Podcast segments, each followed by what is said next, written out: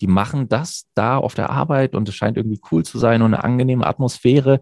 Und das macht halt auch einfach eine Persönlichkeit von einem Unternehmen aus.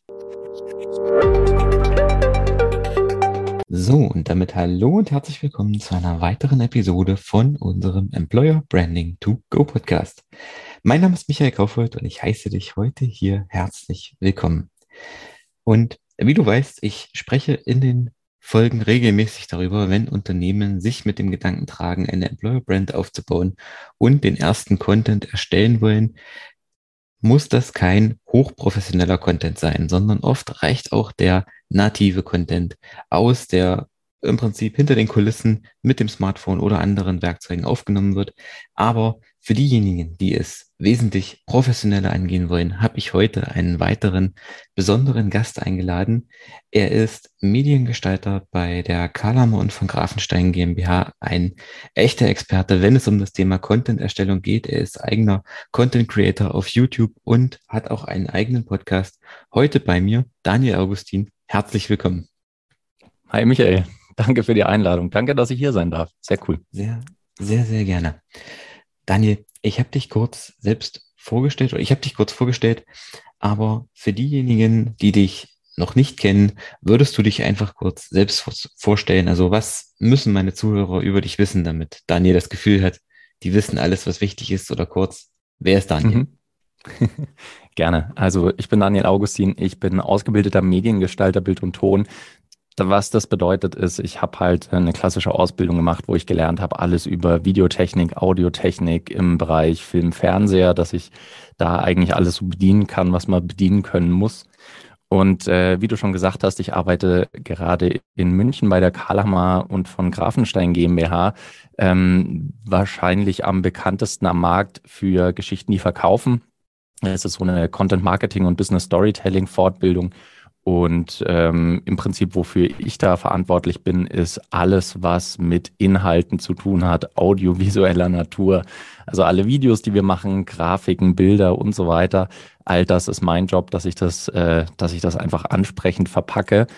Und ähm, genau, du hast auch schon angesprochen, YouTube und Podcast ist auch was, was ich nebenbei in meiner Freizeit so mache. Ähm, ich habe einen YouTube-Channel, der heißt Play, Pause, Record und da spreche ich so über die klassischen Nerd-Themen, die mich selbst am meisten interessieren, also über Kameratechnik, Mikrofone, ähm, wie ich bessere Videos produziere, wie ich einen Podcast produzieren kann, all diese Dinge. Und auch in meinem Podcast, den ich mit einem Kumpel zusammen mache, mit meinem Kumpel Fabi, ähm, da sprechen wir auch über ähnliche Themen, also über das Dasein als Mediengestalter, Bild und Ton. Und genau, das ist der Podcast Bild und Ton, auch bezeichnenderweise. Und da sprechen wir über all diese schönen Nerd-Themen für uns auch. Genau. Und das ist das, was ich so, womit ich die größte Zeit meines Lebens verbringe.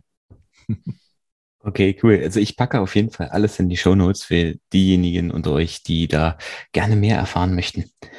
Daniel, ich habe es eingangs schon gesagt, wenn ein Unternehmen oder auch eine Privatperson jetzt für die Personenmarke sich mit dem Gedanken trägt, ersten Content zu erstellen, sei es jetzt in Form von Videos für YouTube oder auch für die einschlägigen Social Media Kanäle, LinkedIn, TikTok und so weiter mhm. oder eben auch im Podcast.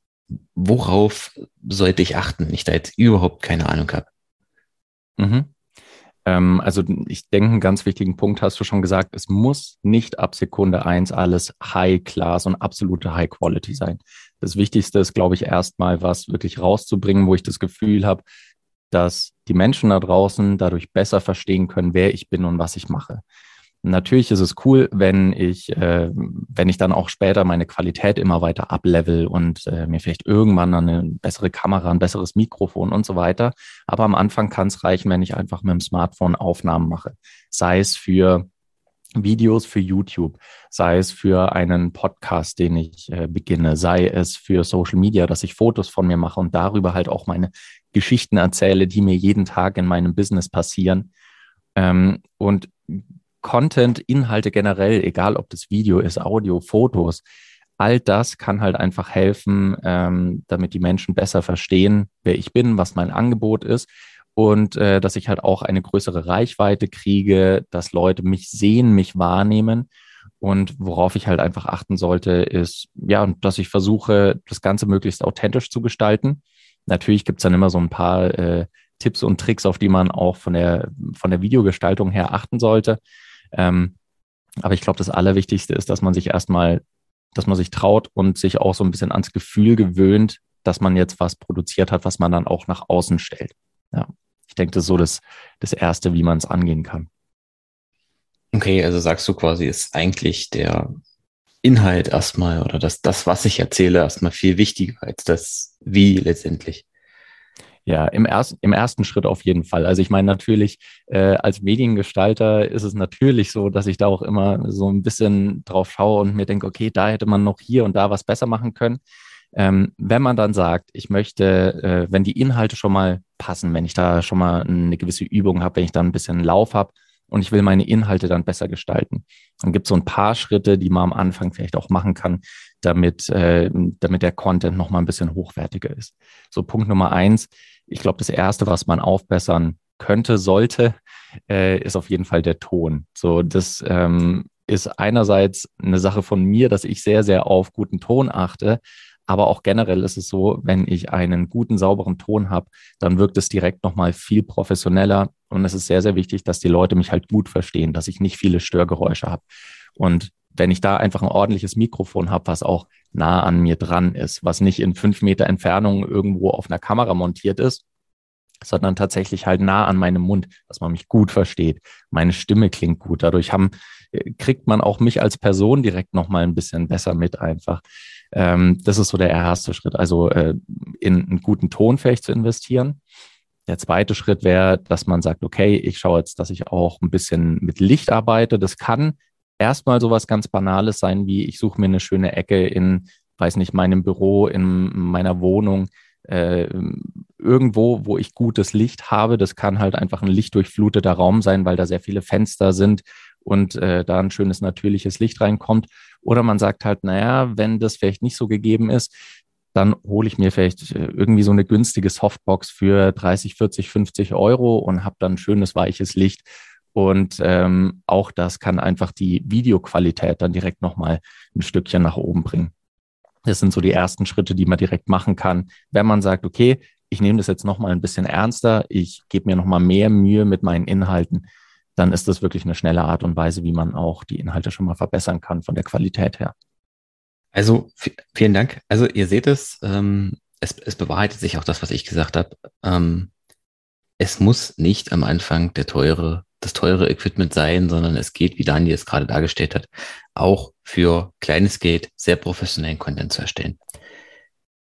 Wie ist das mit dem, mit dem Schnitt? Also gerade, ähm, gerade am Anfang neigen, oder ich kann jetzt nur für mich sprechen, aber neigt man mhm. dann so ein bisschen irgendwie so zum Perfektionismus. Also ich weiß, die mhm. ersten 10, 15 Podcast-Folgen, die ich gemacht habe, habe ich mich auch bei einer Viertelstunde, habe ich am Ende irgendwie eine Stunde hinten dran gesessen und habe mhm. jedes Atemgeräusch und jedes M und sowas rausgeschnitten, damit das möglichst professionell klingt. Und irgendwann habe ich dann gesagt, wozu? Also ich weiß nicht, ja. wie sind da deine Erfahrungen? Macht das einen Unterschied?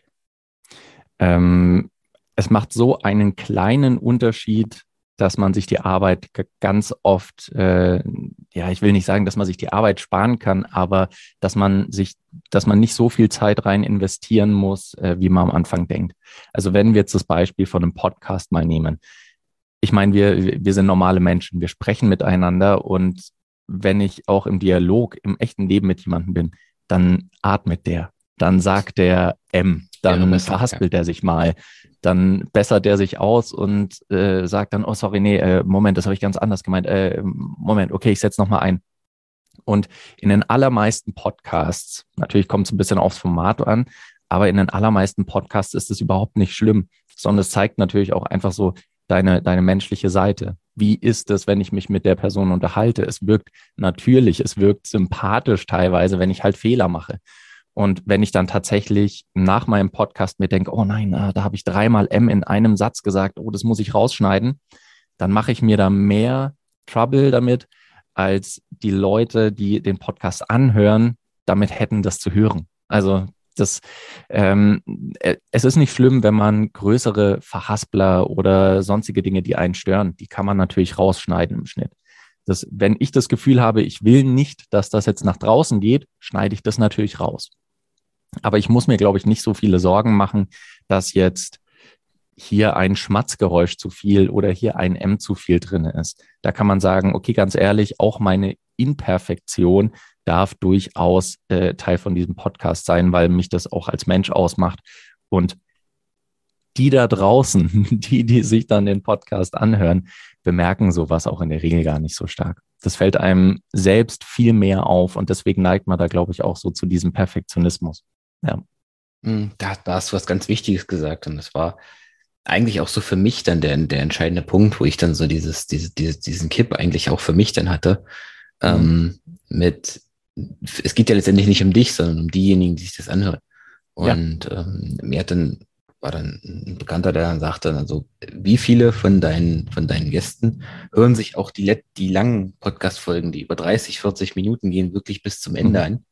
Und ähm, die, die sich das anhören, die hören sich das ja wegen dem Content an. Und ich glaube, da ist, mhm. denen ist das völlig egal, ob du da mal ein M oder mal ein Schmatzer oder mal ein, ein Atemgeräusch zu viel drin hast. Und dachte ich so, ja, da ist eigentlich was dran, aber ja, ist wie mit vielen. Man muss es, manchmal muss man es einem einfach sagen, damit derjenige drauf kommt. Mhm. Das stimmt. Das ist auch, glaube ich, so ein bisschen eine Übungssache, dieses äh, ähm, sich nicht ganz so viele Sorgen machen, einfach mal was raushauen. Weil das Ding ist ja auch, ähm, viele Menschen, das habe ich mitgekriegt, auch äh, wenn es darum geht, dass wir Unternehmerinnen und Unternehmer beraten oder äh, Leute aus Marketingabteilungen, die dann das erste Mal Content anwenden, um halt sich oder ihr Unternehmen ein bisschen nach außen zu tragen.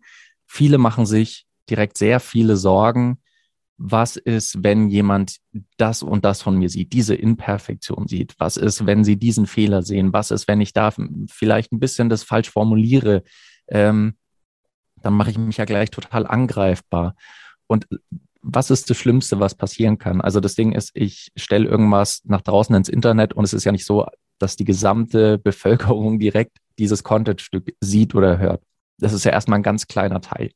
Und viele Leute nehmen das einfach wahr, nehmen das auf und dann ist vorbei. Und selbst wenn der allerschlimmste Fall eintritt und irgendjemand dann schreibt, oh, das fand ich aber nicht gut von dir, oder mehrere Leute schreiben, dann lösche ich das Ding wieder runter. Dann ist es, dann ist es wieder weg, das Video, und dann kann ich es nochmal besser machen, kann da was korrigieren, wenn wirklich so ein grober Schnitzer drin wäre. Aber das ist ja auch in den allermeisten Fällen nicht so. Wir, wir bauschen da kleine Sachen auf und denken uns, nein, niemand darf diese äh, nicht ideale Version von uns sehen. Die nicht ideale Version von uns muss man auch sehen können. Man muss auch sehen können, mit wem man da es gerade zu tun hat überhaupt. So, ich meine, schaut euch die, die, die größten, bekanntesten Persönlichkeiten auch an. Ähm, ich meine, da kann jeder sich auch mal überlegen, was hört ihr für Podcasts, schaut YouTube-Channels oder ähm, Talksendungen oder ähnliches. Die Menschen, die da sitzen, sind nicht irgendwelche glattgeleckten, äh, perfekten Idole, die nie einen Fehler machen. Das sind Menschen. Deswegen finden wir die interessant. Und da dürfen auch Ecken und Kanten mit dran sein. Und das darf man auch nach außen tragen. Und wenn man mal einen Fehler macht, der so schlimm ist, dass man damit nicht klarkommt, dann löscht man es halt runter und korrigiert es nochmal im Nachhinein. Ja, also da braucht man sich nicht zu viele Sorgen machen ja, da, da, da sagst du eigentlich was ganz Wichtiges. Das ist ja das, was, was letztendlich dann Uwe und Bernhard bei, bei Geschichten, die verkaufen, auch sagen. Also, mhm. wie sagen sie, sei nicht, sei nicht wie Teflon. Also, muss irgendwie anfassbar ja. sein. Also, das ist quasi ein, ein Charakter, der da ist. Letztendlich prägt das ja dann auch Unternehmen und eben auch dann die, die Marken oder die Arbeitgebermarken, ähm, um die es jetzt hier im Podcast geht. Und mh, hm, das nächste ist ja dann auch, ähm, also ich kenne es jetzt von mir, wenn ich mit, mit Mitarbeitern spreche, ähm, und mit denen Videos machen, machen möchte, dann ist dann immer die Frage, ja, was soll ich denn sagen? Hast du denn ein Skript mhm. für mich? Und ich so, nee, wenn ich dir jetzt was in den Mund lege, dann, dann ist das ja nicht natürlich. Ich will ja von dir wissen, ja. wie, wie deine Stelle ist. Und ich weiß nicht, wie da deine Erfahrungen sind. Also ich kenn's jetzt, kann jetzt auch nur von, von äh, mir sprechen, ähm, dass ich tatsächlich auch die Podcast-Folgen, die ich halbwegs frei gemacht habe, deutlich besser gelaufen sind als die, die irgendwie vorher geskriptet waren. Auf jeden Fall. Das ist auch ähm, einer der ersten Tipps, die wir geben, wenn es um Interviews geht, auch gerade wenn es so äh, Interviews mit Angestellten sind. Wir haben das auch schon öfter gemacht, teilweise für Firmen, mit denen wir zusammengearbeitet haben, ähm, für die wir dann auch im Content Marketing unterstützt haben. Da haben wir es öfter so gemacht, dass wir gesagt haben, okay, ähm, ihr sucht uns jetzt, weiß nicht, fünf Mitarbeitende von euch raus, äh, die wir interviewen können mit denen wir ein bisschen über das Unternehmen quatschen können, was ihre Tätigkeiten sind, was ihnen gefällt am Unternehmen, was die Arbeit ausmacht, was vielleicht auch den Arbeitgeber oder die Arbeitgeberin ausmacht.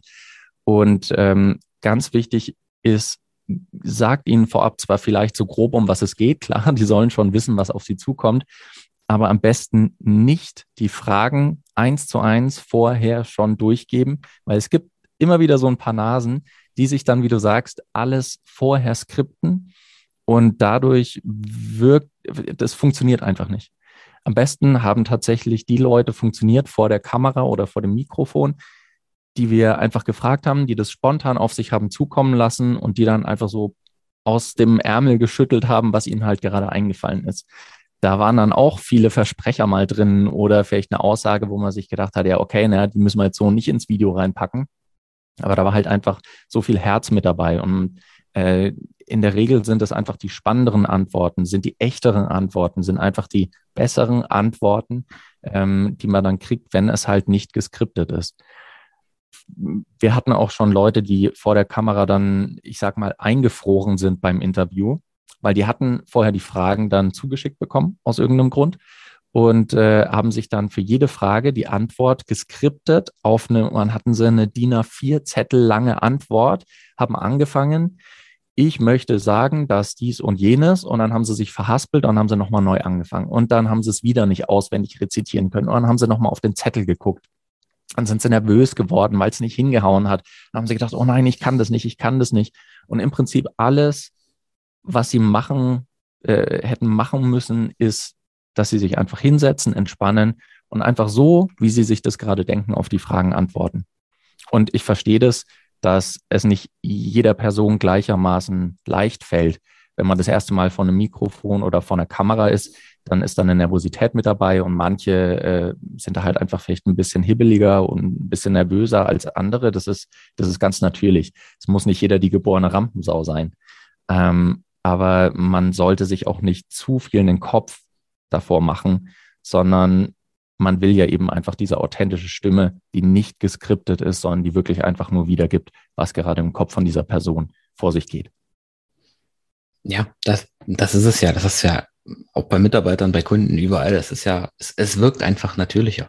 Weil, wenn, mhm. wenn ich mich jetzt mit dir unterhalte und sage, Daniel, was, was hältst du von ähm, jetzt nicht unbedingt von dem Arbeitgeber, sondern von mhm. dem und dem Mikro oder von der und der Kamera, dann ja. möchte ich ja auch nicht, dass du mir eine vorgeskriptete Antwort von dem Kamerahersteller vorliest, sondern ähm, ja. ich, ich will ja dann deine Meinung dazu hören. Genau. Das ist das Ding, weil äh, so ein Prinzip, wovon äh, auch der Bernhard bei mir auf der Arbeit, der äh, von Geschichten, die verkaufen, auch immer gerne redet, ist das Age-to-Age-Prinzip, das Human-to-Human.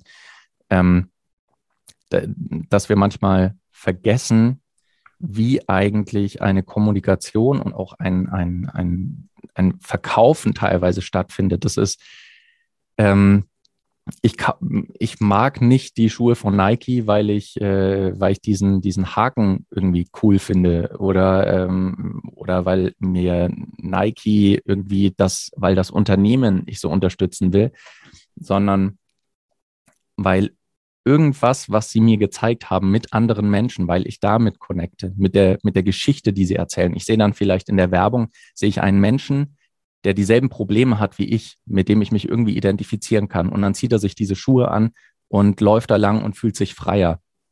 Und damit kann ich mich identifizieren. Ich identifiziere mich nicht mit einem großen Block, der irgendwo sitzt und Milli äh, Milliarden ne, einstreicht an Euro, sondern ich identifiziere mich mit Menschen. Und so ist es eben auch bei Firmen, die mit ihren eigenen Gesichtern nach draußen gehen. Tesla, jeder hat sofort das Bild von Elon Musk vor Augen. Microsoft hat jeder Bill Gates vor Augen.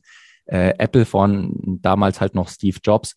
Ähm, all diese Menschen hast du immer direkt vor Augen, wenn du an eine Firma denkst. Und das ist auch ein Grund, weswegen die mit so erfolgreich sind, weil du halt mit Menschen dich besser connecten kannst, dich besser ver verstehen kannst und äh, einfach da eine emotionalere Bindung aufgebaut wird, als wenn du quasi nur als, als Firma, als gesichtslose, emotionslose Firma kommunizierst. Ja, genau, genau das ist es ja. Und das spielen ja auch letztendlich dann die, den Content wieder, den die, den die Unternehmen letztendlich rausbringen. Also du siehst ja gerade mhm. in, in, um jetzt Nike als, als Beispiel zu haben, du siehst ja dann keinen Spot, wo die einfach nur in einer 360 Grad Ansicht ihren Schuh zeigen und mit mhm. Drohnenaufnahme den, das, das äh, Nike Hauptquartier in, in den USA, sondern mhm. Da läuft dann irgendein Sportler lang, äh, sei es Michael mhm. Jordan oder irgend, irgendein, irgendein Läufer oder was weiß ich. Und, und die zeigen ja den Menschen und halt so ja. nebenbei den Schuh oder die, die Klamotten, die er trägt. Und so ist es ja auch bei Unternehmen. Also weiß nicht, wie da deine Erfahrungen sind. Ich, ich kenne viele Unternehmen, die dann sagen, sie, sie wollen jetzt äh, Employer Branding machen und drehen mhm. erstmal einen Imagefilm, wo ich in der Drohnenansicht die Firma sehe und die Produkte mhm. und dann erzählt vielleicht noch irgendeine ja. drakonische Stimme äh, die, die Geschichte des Unternehmens, aber ich sehe keinen Mitarbeiter. Mhm. Ja, schwierig. Ja, das ist halt dann nicht, nicht greifbar irgendwie. Mhm. Ähm, ein guter Freund von mir, der auch Mediengestalter ist, äh, ist so, der sagt immer, Imagefilme sind für ihn tot. Also die, er sieht deren Berechtigung nicht mehr so ganz.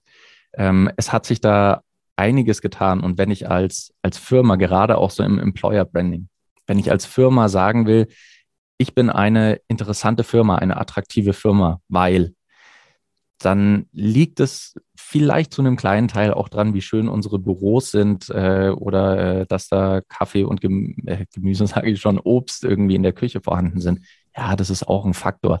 Aber was ich am spannendsten finde, weswegen ich irgendwo arbeiten will, ist in der Regel die Leute, die da arbeiten.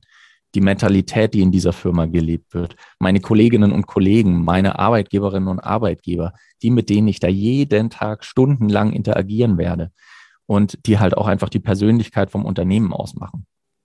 Und ähm, es gibt sehr viele Unternehmen, so in Deutschland ist tatsächlich ein, ein, ein Vorzeigemodell, ist Edeka.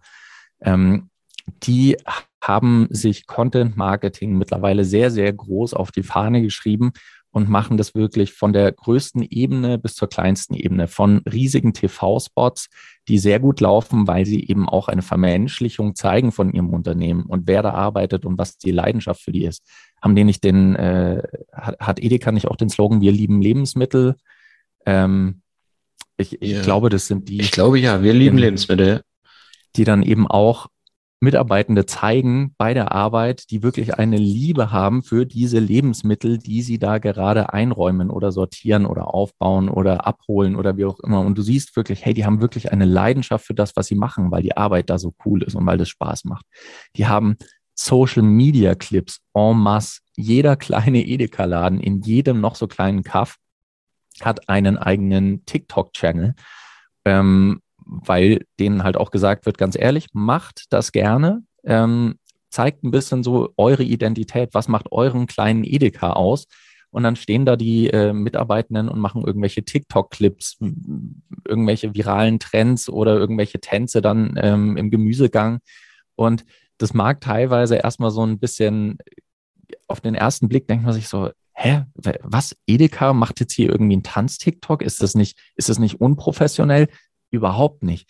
Die Leute gehen da teilweise loco, die schauen sich diese TikToks an und sind begeistert und äh, können sich plötzlich wesentlich mehr identifizieren mit dieser Marke, weil da halt Menschen stehen und die sagen, hey, schau mal, die machen das da auf der Arbeit und es scheint irgendwie cool zu sein und eine angenehme Atmosphäre und das macht halt auch einfach eine Persönlichkeit von einem Unternehmen aus. Und wenn man das so nach außen tragen kann, dann kann das echt eine super Sache sein.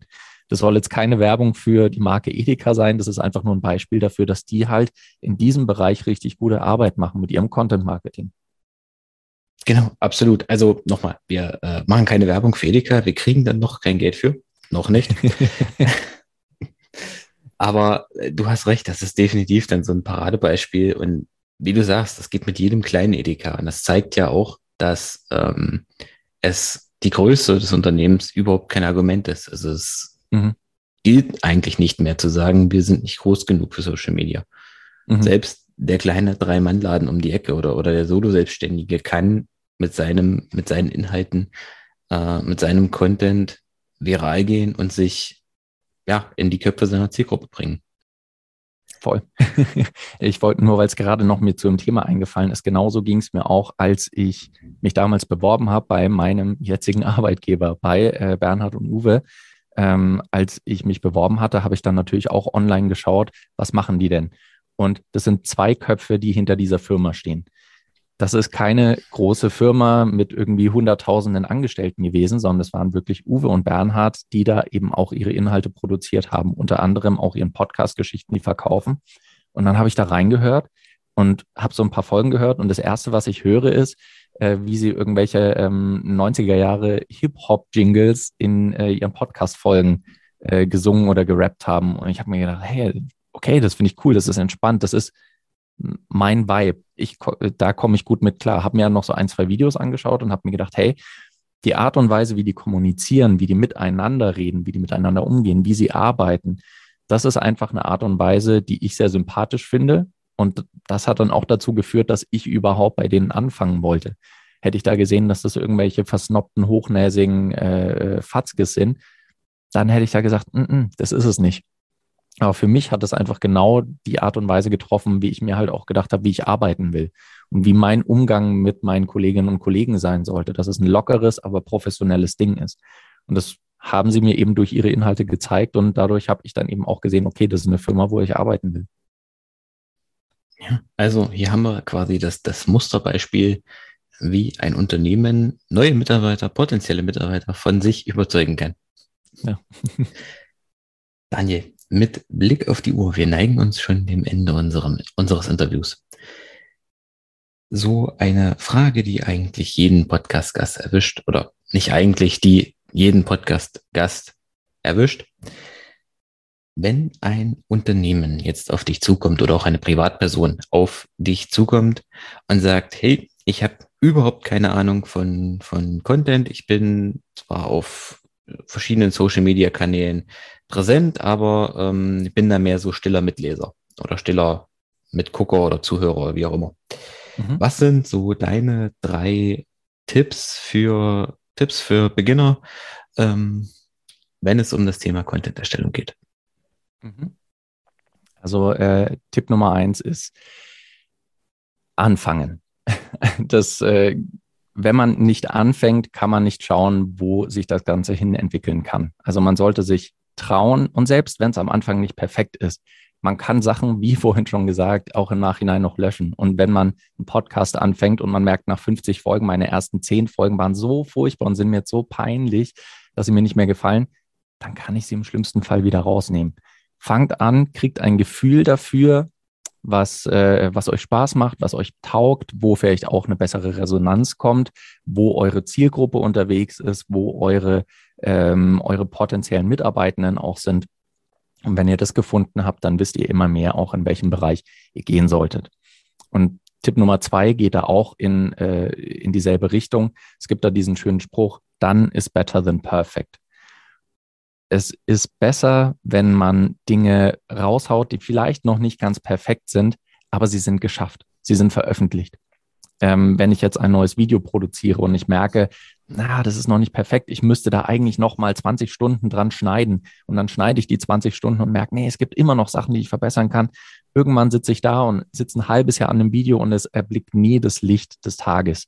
Das ist nicht die Art und Weise, wie Content für mich arbeiten kann, sondern ich versuche damit nach draußen zu gehen. Deswegen einfach trauen, sagen, okay, es ist besser, wenn ich es fertig gemacht habe, als wenn ich es ewige Zeit perfektioniere und nie nach draußen kriege. Das ist so der zweite Tipp. Und ich glaube, der dritte und vielleicht sogar der wichtigste Tipp ist, einfach damit Spaß haben. Inhalte zu erstellen ähm, ist natürlich auch ein Aufwand und kann auch Arbeit sein, aber vor allem soll es auch Spaß machen. Ähm, ich, es ist einfach ein, ein Teil von uns, den wir nach außen tragen auf irgendeine Art und Weise. Sei es unsere Expertise, die wir nach außen zeigen, sei es unsere Mentalität, unsere Persönlichkeit, die wir nach außen tragen. Und es sollte auch Spaß machen. Und dann kann man auch durch mal, äh, durchaus mal Dinge ausprobieren, die vielleicht ein bisschen unkonventionell sind, aber die halt Spaß machen. Weil gerade dann funktioniert es auch einfach besser, dass man über längere Zeit Content und Inhalte erstellt, wenn es einem auch Spaß macht und man es nicht ausschließlich als Last sieht und als äh, jetzt ein bedrückendes Ding, was ich noch unbedingt machen muss. Okay, vielen Dank. Und in dem Zusammenhang fällt mir noch ein, noch ein Zitat ein. Ich, ich weiß nicht mehr, wo ich es wo gehört habe oder wo es herkommt, sondern mhm. ist dann immer die, die, die Frage, ähm, how much content should I produce? Und die Antwort ist more. Ja. also einfach machen. Und wenn du dich fragst, ob es genug ist, dann mach mehr. Mhm. okay. Mit diesen Abschlussworten, Daniel, ich danke dir für deine Zeit. Wenn meine Zuhörer mehr von dir erfahren möchten oder vielleicht auch deine Unterstützung anfragen möchten bei der Content-Erstellung, wie kann man dich erreichen oder euch? Mm, also ich glaube, wenn es um Content-Erstellung geht, mich kann man am besten erreichen, entweder über meinen YouTube-Channel Play, Pause, Record. Ähm, hast du ja schon gesagt, kannst du in den Show Notes verlinken. Und ansonsten, wenn ihr auch mal mehr Fragen habt, wenn es auch in Richtung Content-Marketing gehen sollte, könnt ihr auch einfach mal eine Mail an mich schreiben. Das ist daniel.kuvg.de. Und da könnt ihr auch einfach mal eine Frage dran äh, schicken und dann versuche ich euch so gut es geht auch einfach zu helfen. Okay, alles klar. Vielen Dank. Also, Daniel, danke für deine Inhalte, die du heute mit uns geteilt hast. Wenn danke. dir da draußen, wenn dir da draußen der Podcast gefallen hat, dann freue ich mich über eine Bewertung. Wenn du jemanden kennst, der vielleicht sich gerade mit dem Thema Content-Erstellung beschäftigt und du der Meinung bist, der sollte sich diese Folge einmal anhören, dann leite sie ihm noch gerne weiter. Wenn du mehr über Content-Erstellung erfahren möchtest, dann hör gerne bei Daniel im Podcast beziehungsweise aus seinem YouTube-Kanal rein. Und wenn er dir gefällt, freut natürlich auch er sich über eine Bewertung, über ein Abo. Ansonsten hören wir uns nächste Woche in einer weiteren Episode. Bis dahin, ciao.